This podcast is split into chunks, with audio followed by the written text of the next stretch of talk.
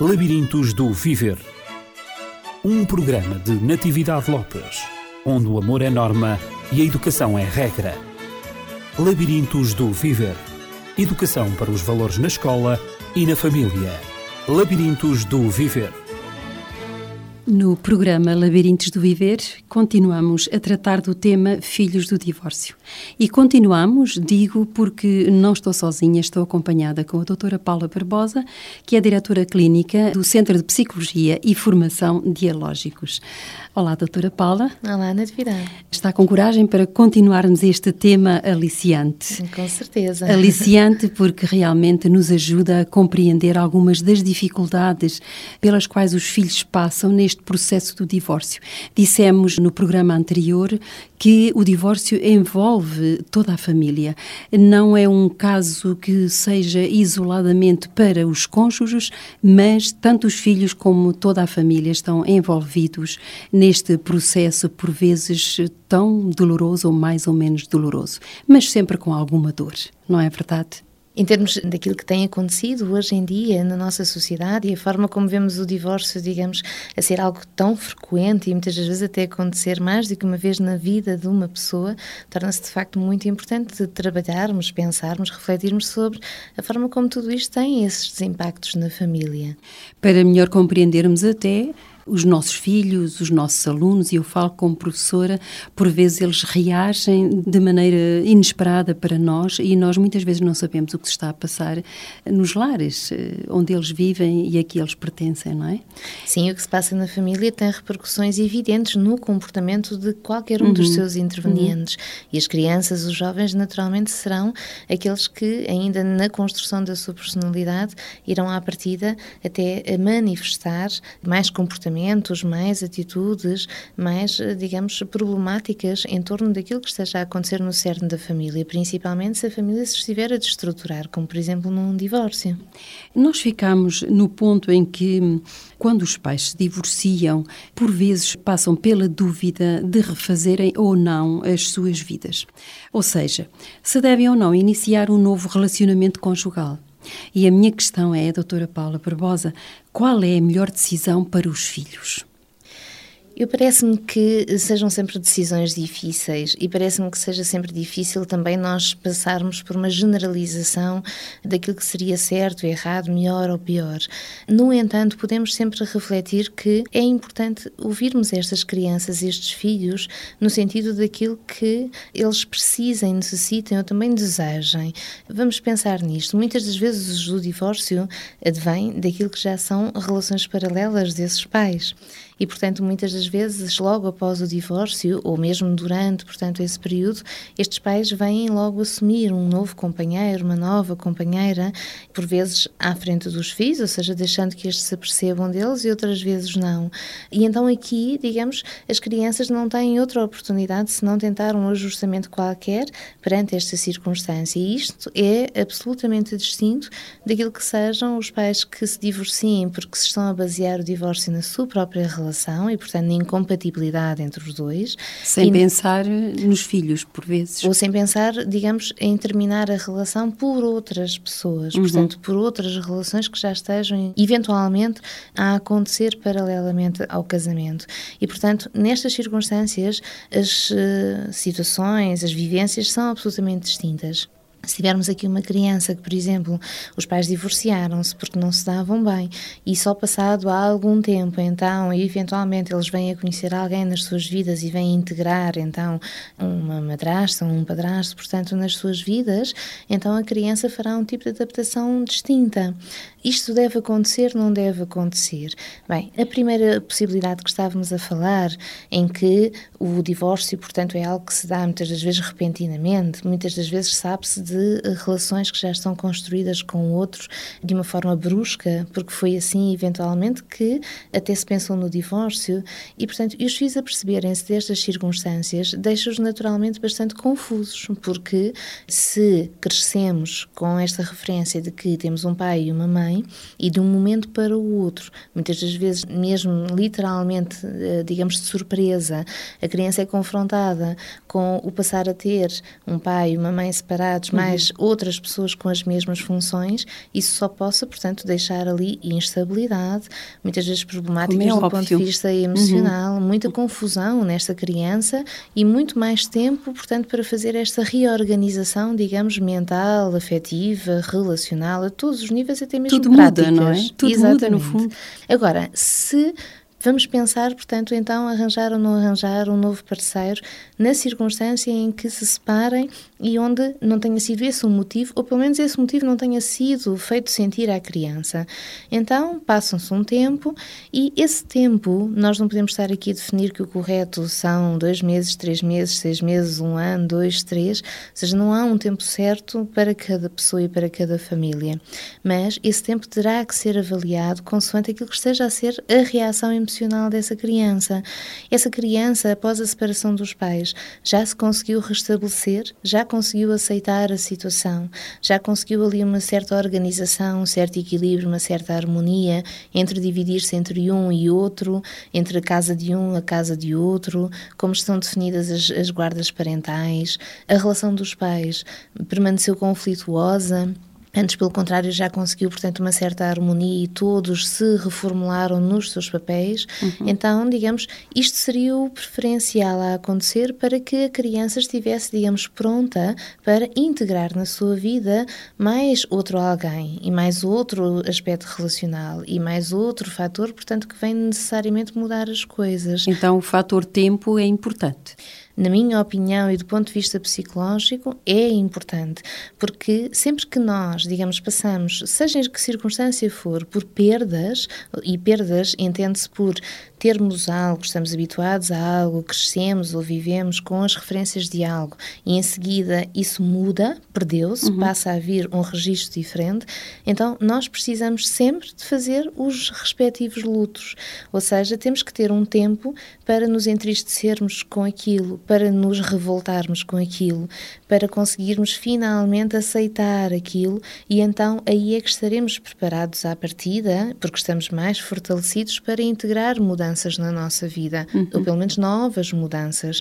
Se nós, a uma criança, lhe damos sucessivas mudanças ao mesmo tempo para gerir, ela só poderá ficar ou muito confusa ou muito debilitada nos seus recursos psicológicos, porque são muitas coisas para gerir ao mesmo tempo. Uhum. E todos estes processos emocionais mais profundos ficarão quase de certeza mais incompletos também. Igualmente, nos processos de divórcio, acontece que, por vezes, um dos pais pode também ter uma, uma reação mais negativa e até inesperada. Ou seja, pode ficar um tanto desorganizado no ponto de vista psicológico precisamente com a, mudança de vida, com a nova relação, talvez com a reação que o filho ou a filha está a ter em relação à separação, sentir-se culpado e sei lá, um, uma série de confusões que podem surgir na mente e nas emoções daquela pessoa, daquele pai, daquela mãe, que podem perturbar. Como é que nos apercebemos se um dos pais, depois do divórcio, e especialmente se ele ou ela detém a guarda da criança, se desorganizou de uma maneira grave, sobretudo no, do ponto de vista psicológico? Sabe que tem sido cada vez mais frequente surgirem, portanto, no plano clínico, na minha profissão, casos em que, de facto, um dos pais, eh, depois do divórcio, ficou, portanto, com problemáticas em termos emocionais, em uhum. termos psicológicos depressão. graves. Uhum, depressão, mesmo surtos psicóticos. Eu uhum. passo a explicar o que isto seja e como se possam perceber disto. Mas antes de falar disto, eu gostaria de salientar, e em relação com aquilo que estávamos a falar uhum. inicialmente, este problema, portanto, este ponto de vista, se os dois pais é, se unirem em prol da criança, ou seja, se os objetivos, as coisas que são fundamentais para essa criança, estejam sempre a ser aqueles que sejam os mais importantes, e se mesmo no divórcio eles consigam então unir-se para proteger e cuidar da criança. Então, aqui o fator de tempo também poderá ser importante, não o seu próprio tempo para que cada um cure as suas cicatrizes e encontre um novo parceiro, mas também para que tenham atenção ao tempo que a criança necessita para fazer essa adaptar. cura uhum. também nela própria. Porquê? Porque se estiverem, portanto, focalizados nisto, mesmo durante o divórcio, estarão atentos um ao outro e principalmente àquele que ficou com a guarda principal da criança, ou seja, que mais tempo passará com ela. E porquê? Porque se eventualmente o outro não tiver ficado bem do ponto de vista psicológico, e se mais uma vez volto a frisar, nos centrarmos nos interesses da criança, uhum. então, para a protegermos, teremos que também ter isto em conta, teremos que ajudar o outro a fazer esse luto dessa perda, para que então consiga reorganizar-se e cuidar da criança. Ou então, não podemos estar a falar, e é daqui que vêm muitas confusões, muitas distorções, que o outro é mau, não é um bom pai, não é uma boa mãe, quando muitas das vezes não é isso que se passa. Ele apenas ficou fragilizado, desorganizado e não está a conseguir desenvolver a sua função uhum. parental uhum. da maneira como era esperado. E o pai ou a mãe que se afastou e que consegue, portanto, manter a sua estrutura psicológica, tendo em conta também os interesses e a saúde do filho, tem que ter isto em conta e tem que participar neste processo também, seria, digamos, o ideal. E, portanto, até tudo isto estar, digamos, consolidado e garantido, então aí sim, talvez fosse o momento ideal para cada um seguir, digamos, como se costuma dizer, as suas vidas. Então, o que é que muitas das vezes acontece? Acontece que Portanto, o cônjuge que eventualmente, e muitas das vezes até quem fica com a criança, porquê? Porque mantém uma rotina muito igual àquela que antes acontecia, ou seja, mantém eh, a sua vida, o seu trabalho, mantém a criança em casa, mantém o cuidar da criança, mantém o passear com a criança, mantém as responsabilidades da criança de uma forma muito mais presente e, portanto, acaba por ter ali, digamos, apenas a ausência do outro.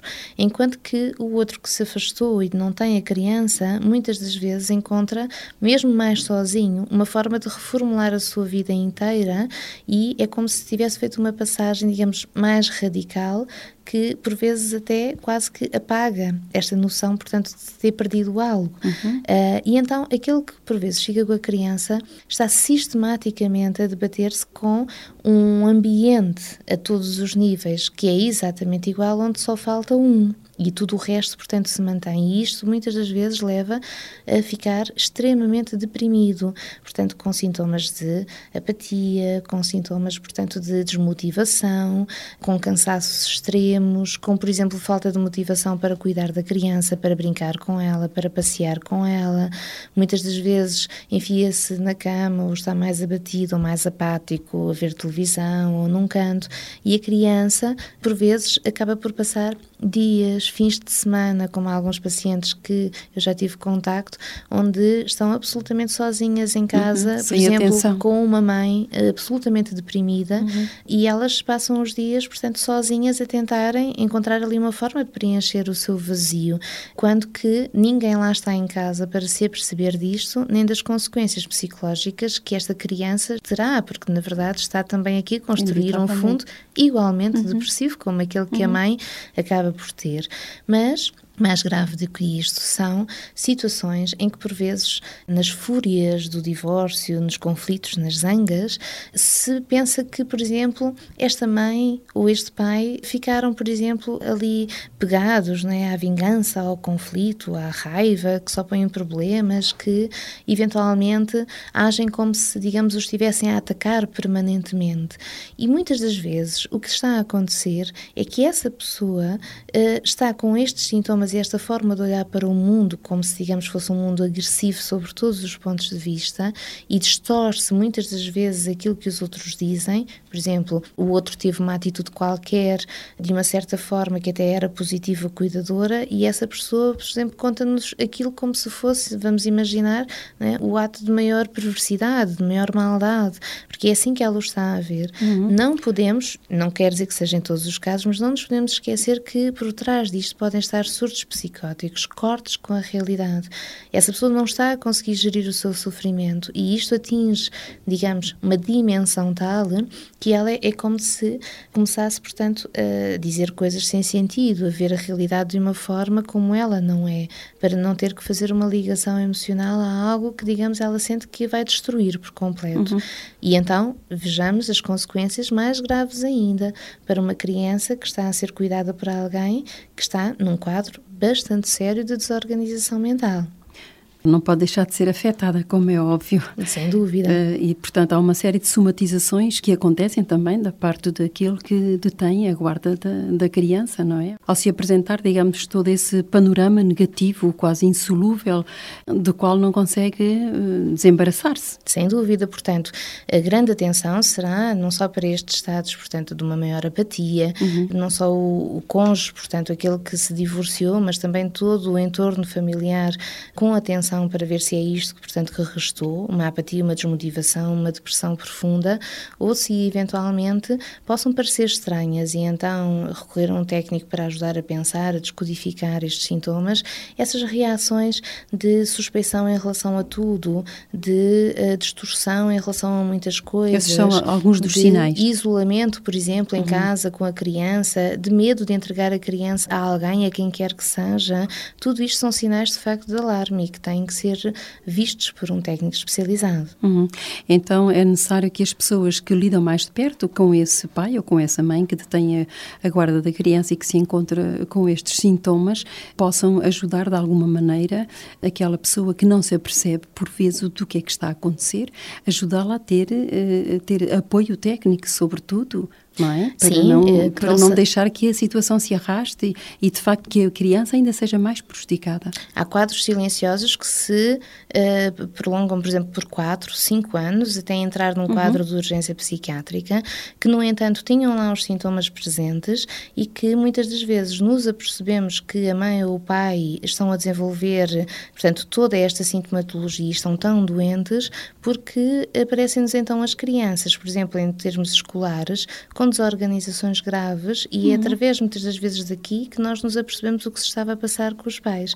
Porque são quadros que podem parecer, digamos, ou ficar muito restritos à pessoa, ao que se passa nessa casa e, portanto, uh, terem tidos como birras ou como, portanto, uh, dificuldades de aceitar o divórcio, como, digamos, são as taras daquela pessoa, são as manias, são as birras, são todas estas coisas, portanto, que muitas das vezes se pensa que é a pessoa que apenas não quer ultrapassar a situação, quando por vezes são coisas que ela nunca poderá ultrapassar uhum, sozinha, por exceção uhum. do foro da doença psiquiátrica. Exato.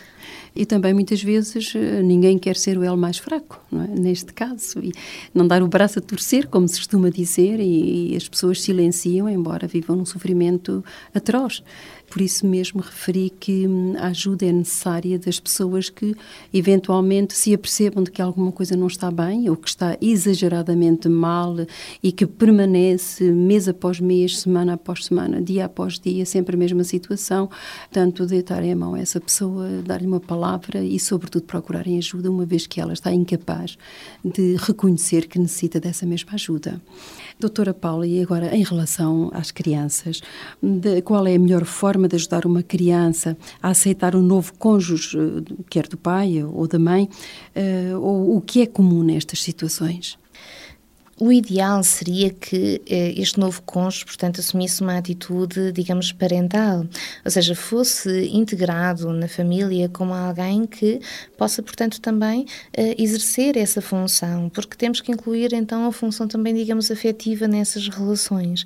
Se nós eventualmente fizermos essa inclusão de alguém que parecerá sempre alguém à parte, um estranho, uma espécie de amigo, então, eh, digamos, ficam confusas, por exemplo, as situações em que a criança vai para lá passar o fim de semana, necessita de cuidados que são do foro parental, paterno uhum. ou materno, uhum. uh, e eventualmente, portanto, essa pessoa ou não os cumpra e marcando então uma diferença e às vezes até mesmo vazios, portanto insatisfações na criança, ou eventualmente o tenha que fazer, digamos, num registro que seja absolutamente contrário à, àquilo que a criança, por exemplo, espera dela, gerando aqui com muitas confusões, se a criança é culpada, se gostam da criança, se não gostam, portanto, uh, como falávamos inicialmente, estas integrações de alguém novo nunca poderão ser bruscas, nunca poderá de um momento para o outro uma criança sentir o outro outro como um novo pai, uma nova mãe. E aqui entra também uma questão fundamental. Não se trata de substituir ninguém, mas uh, assim como nós, por exemplo, podemos pensar a função de uma madrinha como uma segunda uhum. mãe, uh, e em tantas sociedades, não é, que se organizam, portanto, em torno de uh, muitas matriarcas que tomam conta das crianças, seria um pouco assim que deveríamos pensar uhum. esta circunstância. Se foi o divórcio a única solução e se é a reconstrução de cada família que está a acontecer, então, dentro deste cenário, o melhor a fazer é que deixemos que a criança seja aperfilhada por todos, para que então ela encontre em todos, digamos, as funções maternas, paternas uhum. necessárias e também a sua satisfação emocional. Uhum. Todos podem, no fundo, colaborar na, na ação educativa dessa criança e, e na formação dessa criança, se todos uh, estiverem, portanto, no, no, mesmo, na mesma vontade de apoiar a criança, de, de lhe dar afeto, ela sentir-se-á recebida e aceita. Sim, todos deveriam até, portanto, participar, porque a criança nunca deixará, digamos, de reconhecer quem são os seus pais. Os outros serão figuras cuidadoras uhum. também para ela e cada um, portanto, com a sua função específica, cada um com o seu papel específico, mas sentindo-se, digamos, integrada, aceito por todos, não no meio de muitas vezes conflitos onde tenha que fazer opções entre uns e outros, e isso será destruturante para uhum. ela. Muitas vezes há frases que se dizem, que se dirigem à, à criança, uh, com a tua mãe tu podes fazer isto, ou com o teu pai podes fazer, mas eu não sou o teu pai, mas comigo não fazes, ou não sou a tua mãe, mas comigo não fazes desculpa, tem paciência, estas coisas que realmente uh, creio que desnorteiam completamente uma criança sem saber de facto a quem seguir.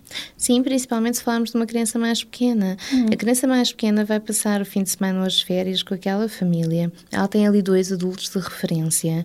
Esses adultos cumprem funções, portanto, que pertencem a pais e a mães. É assim que essa criança os percepciona. Se a criança os ouve dizer que eles não vão fazer esta parte ou aquela, que eles não têm a ver com isto ou com aquilo, ou até que a criança, mesmo que deseje, não possa apelar a este ou àquele para essas funções, ela ficará muito confusa quem serão aquelas pessoas, poderá ou não poderá confiar, deverá entregar-se ou não, uhum. deverá uh, até respeitar ou não.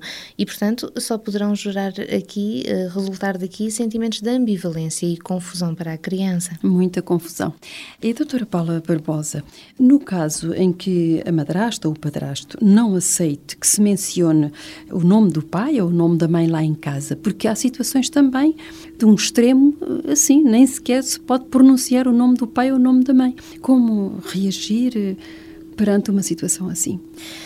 Estes adultos têm que ser responsabilizados por aquilo que aceitaram e é o que eu costumo dizer, portanto, aceitando viver com alguém e aceitando viver com alguém que já tem filhos de outra relação, têm que aceitar, se pudéssemos assim dizer, o pacote completo. Portanto, têm que aceitar o novo companheiro ou companheira, têm que aceitar os filhos, uhum. têm que aceitar a existência de um ex-companheiro também, têm que aceitar que eles serão sempre os pais de alguém, portanto, terão sempre uma função qualquer conjunta perante aqueles filhos e, portanto, não poderá criar aqui uma espécie de fantasia de que aquilo será de facto um começar sem passado, porque isso não pode existir, principalmente se tivermos em conta a vida da criança.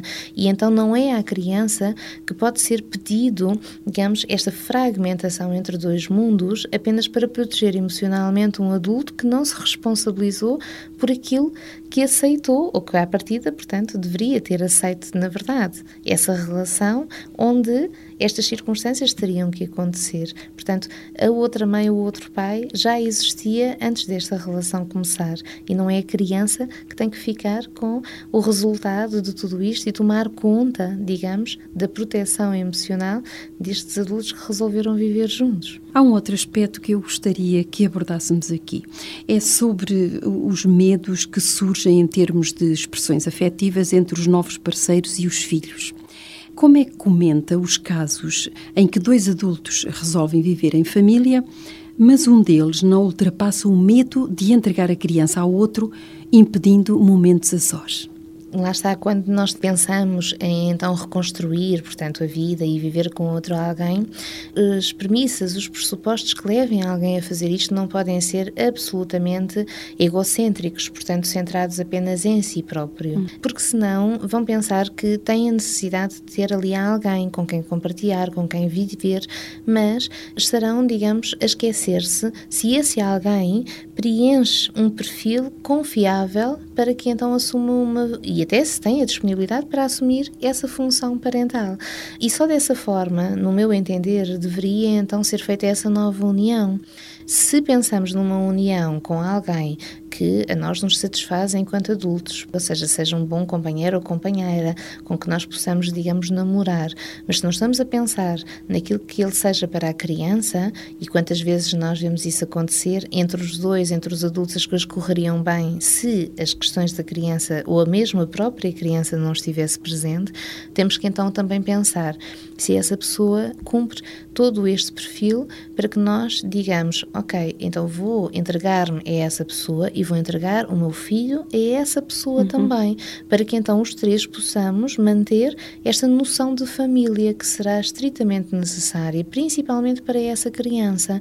Por vezes acontece, e isto é muito eh, até frequente, juntam-se, vivem na mesma casa, mas, por exemplo, vamos imaginar que esta mãe vivia com um filho e, entretanto, veio um companheiro viver para esta casa e esta mãe, portanto, teoricamente aceitou que se estivesse a construir uma nova família, mas sempre que a criança está presente com o novo companheiro, ela está presente também. Ela não sai de casa deixando os dois sozinhos, ela não os deixa irem passear sozinhos ela não deixa, portanto, nenhum espaço para que possa entregar ao outro a criança. Então, aqui estará comprometido, sem dúvida, aqui um fator, portanto, de confiança e de entrega que deveria haver nesta relação e que mensagens estão, em termos subliminares, a passar à criança do que seja essa pessoa para ela ou do que ela eventualmente possa ser. Uhum. E há crianças que nos aparecem muito desorganizadas também por isto, porque por uma forma qualquer que elas às vezes nem conseguem bem explicar,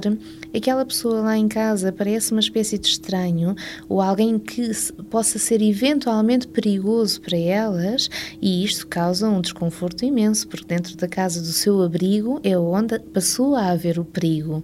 E isto tem a ver com a relação destes adultos que não está bem estabelecida, por vezes não tem a ver sequer com a verdade, com a realidade daquilo que pudesse acontecer se essa mãe deixasse o marido, o atual companheiro, sozinho com a criança. Claro, casos haverão em que sim, que isso acontecerá, mas aí também poderemos pensar o que esteve na base da escolha, por exemplo, desta mulher num adulto para seu companheiro, mas que eventualmente seja um abusador para crianças. Sim, era uma questão que eu tinha também a colocar neste contexto, é que por vezes também há padrastos e ou madrastas que se revelam abusadores, abusadores tanto sexualmente como também psicologicamente.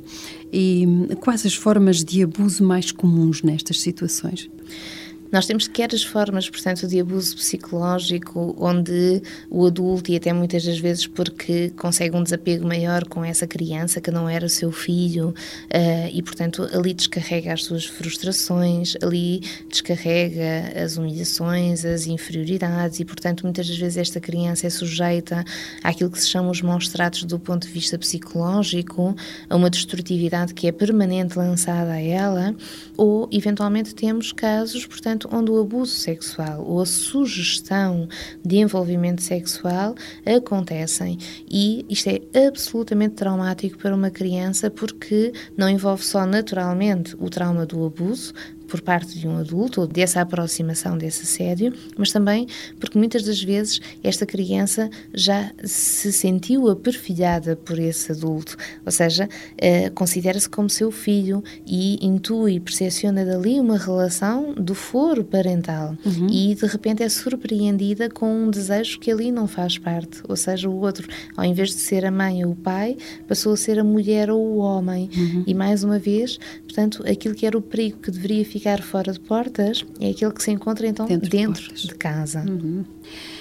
Sem dúvida que, perante tudo isto, parece-nos que o melhor é nós adotarmos medidas de prevenção do divórcio porque de facto eh, as consequências são tão negativas, são mais negativas do que positivas, parece-me, para todas as partes envolvidas numa situação de divórcio. Seria o ideal, seria evitar o divórcio, se eventualmente não o evitassem, como estávamos a conversar, que então se pensasse bem para que é que se quer aquele companheiro uhum. e assumir a responsabilidade de que aquele novo companheiro tenha que servir, entre aspas, para o próprio, para o adulto, mas tenha que servir para a criança para que não se escolham pessoas que sejam bons maridos, boas mulheres, mas péssimos pais para aqueles filhos outra vez. Uhum, exatamente. Portanto, há situações em que o divórcio é inevitável e por vezes até recomendável portanto, não quero dizer eh, com as palavras que proferi anteriormente que estamos contra o divórcio em absoluto. Há casos em que é uma necessidade, mas, sobretudo, como a doutora Paula referiu, há sempre que pensar nos filhos do divórcio e é disso que nós temos estado a tratar, nas consequências sobre os filhos do divórcio. E é o mais importante. Doutora Paula Barbosa, o nosso tempo expirou e, portanto, temos que nos divorciar agora para uma próxima vez. E, portanto, para uma próxima vez, nós vamos então eh, falar em algumas medidas preventivas em relação ao divórcio. São sempre assuntos muito vastos, eh, muito complexos, teríamos muito que falar sobre estes temas, eh, mas vamos a pouco e pouco introduzindo algumas das noções que é importante que nós não esqueçamos para que possamos ter famílias mais estáveis e, sobretudo, possamos possamos proteger os nossos filhos, porque eles são indefesos e, de facto, alguém tem que os proteger.